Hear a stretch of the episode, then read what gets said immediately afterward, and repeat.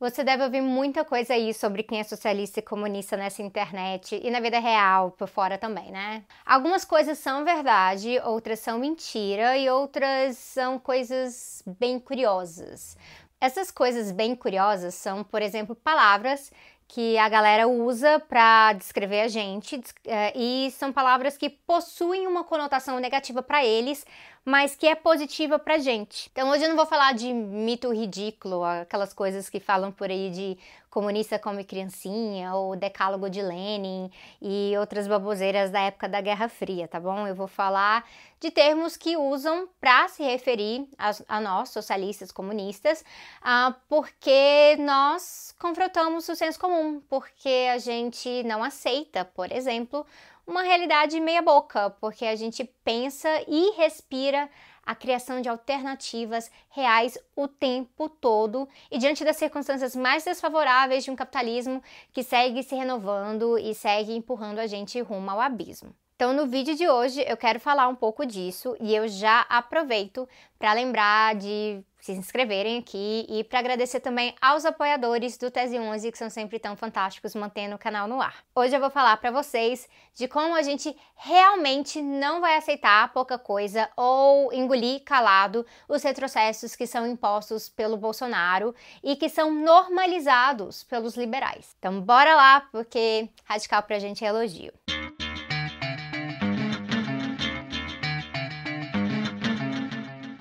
Fora quando é por conta de um vício de linguagem, para passar algumas ideias aqui e ali, eu não gosto de falar de extrema esquerda. Não é um termo que eu considero apropriado para tratar da construção da esquerda, que tem tendências diferentes dentro dela. Eu devo ter usado isso umas duas ou três vezes só no meu livro, aliás, e é um livro sobre a esquerda. Eu falo geralmente, vocês já devem ter ouvido aqui no canal, de esquerda moderada, esquerda radical, de esquerda reformista e esquerda revolucionária. A centro-esquerda entra aqui ali na discussão e eu passo um bom tempo discutindo isso no próprio Sintomas Mórbidos e eu já gravei podcast sobre isso também, então eu vou deixar o link aqui sobre essas coisas de esquerda, tá bom? E aí, quando eu falo do meu trabalho, da minha perspectiva militante, então eu falo de esquerda radical. E o que, que deve ser o radical aqui? Para muita gente, radical é aquela pessoa que não ouve, não tolera, não aceita outros caminhos. Radical parece ser então algo pejorativo nesse sentido. Só que é assim, eu gosto de perguntar, né? O que, que a pessoa quer dizer? É radical porque não ouve o quê? Não tolera o quê? Não aceita que caminho? Radicalidade não é uma mera posição, gente. Radicalidade é conteúdo.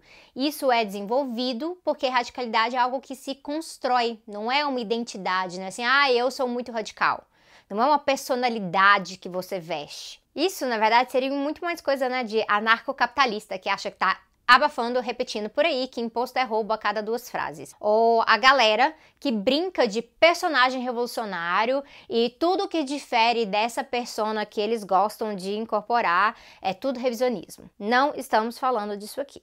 A gente está falando de construção, porque isso aí é dogma e radicalidade, na verdade, é antidogma. Radicalidade é, no sentido mais simples da coisa, buscar e se posicionar a partir da raiz do problema. Definição genérica. E podem existir diferentes interpretações do que existe a raiz, porque, por exemplo, no caso do feminismo marxista e do feminismo radical.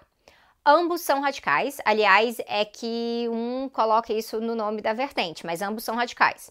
Mas o entendimento da raiz da opressão da mulher no feminismo radical é diferente dessa interpretação do feminismo marxista. E por que que é isso?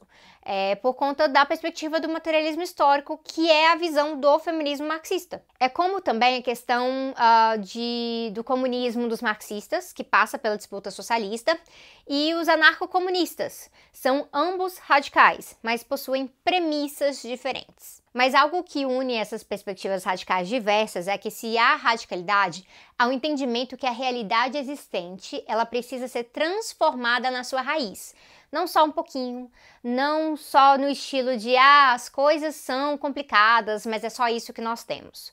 Quem é radical não acredita nisso. Essa recusa é algo muito central para os radicais e ela ocorre no dia a dia, nas conversas, nos debates, é, na forma como a gente interpreta e pauta a realidade no geral. Quando são movimentos organizados agindo, então, o potencial é enorme. É aquilo que o Marcuse chamava de The Great Refusal, ou a grande recusa. Nesse caso, a grande recusa, ela acontece quando a gente se junta para recusar o que o sistema nos oferece. É, tanto os problemas do sistema, quanto as soluções falsas que continuam se perpetuando para promover o sistema. Então, um exemplo aqui para facilitar seria a própria reforma da Previdência. Você certamente deve ter ouvido por aí que ela é necessária, que ela é questão de matemática, que o Brasil simplesmente vai quebrar sem a reforma da Previdência. E você deve ter ouvido também que a Previdência atual reproduz desigualdades e é por isso que não dá para recusar a reforma, que nós deveríamos então lutar por uma reforma justa possível dentro do que foi apresentado pelo governo Bolsonaro. Só que tem vários problemas aí. Eu vou indicar vídeos de colegas tratando disso para quem quer se aprofundar, mas veja só. Afirmar que algo é necessário e que o Brasil quebra sem isso passa a ideia de que aquilo é inevitável, que não há caminho fora da reforma, que se você é responsável, você tem que romper com as amarras ideológicas e fazer o melhor dentro daquilo ali. E isso é problemático por N razões, vocês já perceberam, né? Além da própria pós-política, desse falso rompimento com ideologia, porque é algo que está sendo extremamente ideológico, eu já discuti isso nos vídeos 4, 44 e 45 aqui do canal. Essa ideia do inevitável ela é perigosa porque ela mata questionamentos. Você, por exemplo, acaba aceitando o que contam, que é o problema, em vez de ir à raiz. Então, a população está envelhecendo. Tá, isso não é um problema. Isso é bom, na verdade. Só que é um desafio. Ah, mas tem um rombo da Previdência. E aí você tem que perguntar: tem mesmo? O que está nesse cálculo? Você sabe que a Previdência é um fator do sistema de seguridade social que é maior, né? Será que estão deixando coisas de fora do cálculo? Quais são as outras receitas do governo? Que tipo de norma imposta pelos próprios governantes coloca uma pressão orçamentária em cima da Previdência, é, com o crescimento do desemprego e do trabalho informal, que eu também já falei aqui no canal, como única opção tem menos gente contribuindo. Então, gerar emprego poderia ajudar na receita da Seguridade? Por que, que esse governo nunca fala direito de gerar emprego? Quais são as prioridades econômicas do governo? Essas são algumas das perguntas muito importantes que a gente precisa fazer para chegar à raiz, em vez de aceitar diretamente o que, que eles estão nos contando.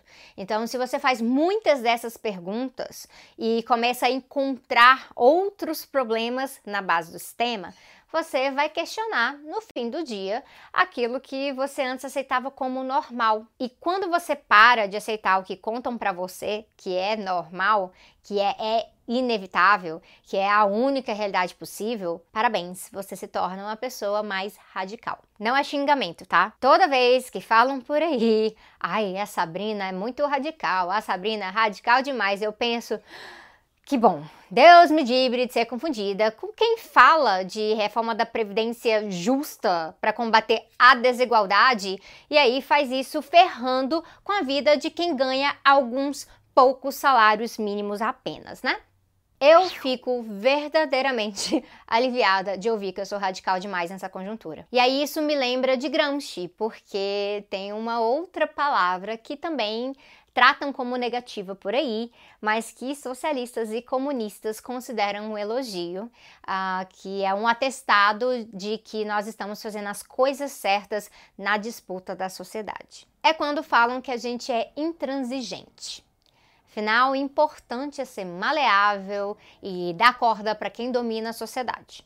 Então, é para tolerar sionista, que mente sobre a questão palestina, é para passar pano para liberal que negocia pacote anticrime com o Moro, é também para ficar caladinho, até mesmo sobre os enormes erros de atuação da própria esquerda, que não pode falar que encarceramento em massa cresceu durante os governos do PT.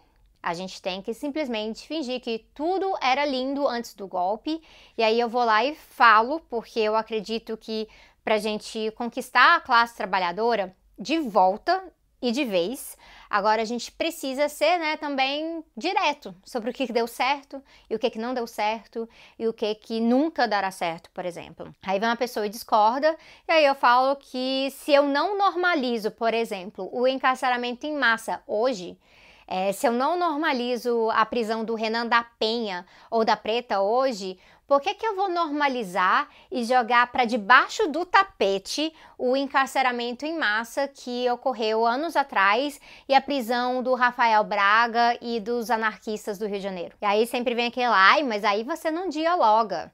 E assim, eu ouço isso com frequência, e mas eu acho que as pessoas têm que pensar sobre o que elas estão falando, porque isso aí não é diálogo que a pessoa está falando, a pessoa não está falando nem de debate, ela está falando de conciliação. É chegar no outro já pressupondo que é necessário ceder em coisas muito importantes. E isso ignora que no capitalismo, na hora de conciliar, na hora de ceder, é quem tem poder econômico que determina o que, que vai ser cedido. Não tem debate entre iguais no capitalismo, porque o poder é desigual.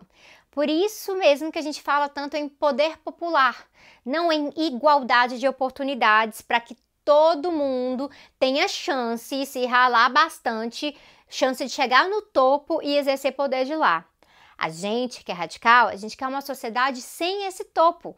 Então a gente precisa construir uma outra relação de poder. A gente acha que do jeito que tá, não tá normal. Gente, não está normal. Se alguém acha normal um sistema que te diz que a maioria da população idosa do Brasil vai ter que viver com um pouco, mesmo tendo trabalhado a vida inteira, porque senão o Brasil vai quebrar, você precisa avaliar algumas coisas. Porque aí isso quer dizer que esse sistema econômico está quebrando as pessoas, isso sim. E sistema econômico não é imutável e as relações de produção podem mudar, já mudaram antes e elas devem mudar. É por isso que não tem nada de ultrapassado no marxismo. É, você acha que para ganhar no presente a gente tem que deixar o passado de lado? Eu vejo um problemaço nisso. Como marxista, eu vejo que o nosso presente é herdado pelas condições do passado. Isso é materialismo histórico. E o materialismo histórico, galera, ele é radical, ele é intransigente. Dialogar não é ceder, mas é ouvir e melhorar a sua postura a partir do confronto das ideias. Então, se a sua premissa é ruim desde o princípio, o diálogo vai te trazer uma síntese em que você muda de ideia. Mas se a sua premissa é sólida, como eu acho que é a premissa do marxismo, do próprio materialismo histórico, esse embate, na verdade, fortalece a nossa, na nossa posição. Então, nós fazemos mais perguntas, nós buscamos mais informações, nós olhamos para a dialética da interação da estrutura com a agência, e aí a intransigência acaba sendo um resultado desse processo desse aprimoramento das nossas visões. Então você não começa sendo intransigente. A intransigência ela surge no exercício do pensamento, da reflexão e da atuação radical, saca? E aí Gramsci, é, eu de novo com Gramsci, claro, o Gramsci discutia intransigência. E uma das coisas que o Gramsci falava era que a intransigência, ela tem a ver com um compromisso que é um compromisso de ser coerente com o coletivo, de ser coerente com a transformação do mundo para todos, não só na sua vida. E isso dá uma trabalheira, não é fácil. Tem que examinar tudo, tem que questionar tudo e aí se esforçar na praxis para que isso faça sentido no dia a dia material das pessoas. É, por exemplo, ser intransigente que não.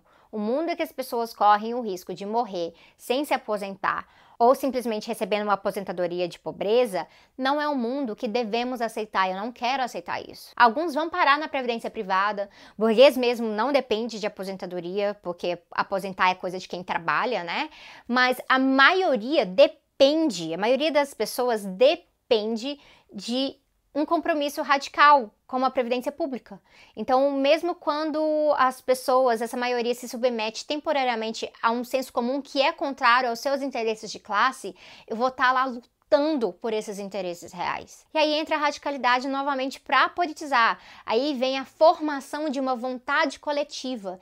E aí vem então um mundo tremendo pela base, que é algo que assusta conservador, liberal, liberal conservador e tudo quanto é tipo de zentão que brota por aí. E vocês sabem por que, que isso assusta? Porque essa galera quer manter o status quo para ela estar confortável tirar benefícios do status quo ou acreditar que poderão tirar benefícios um dia. A gente quer balançar tudo, a gente quer mexer nessas relações todas. Radicalidade não é confortável. E se vai ser fácil, não vai de jeito nenhum.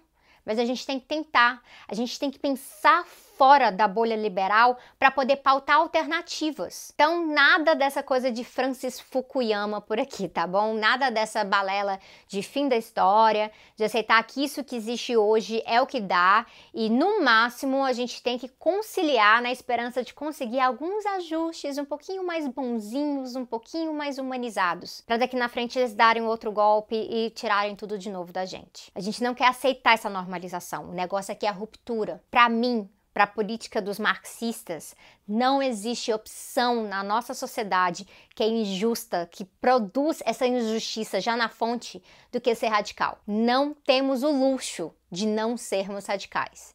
Então, já entenderam. Vocês podem chamar de radical à vontade, pode chamar de intransigente e tudo mais, pode chamar. Pode chamar que eu gosto.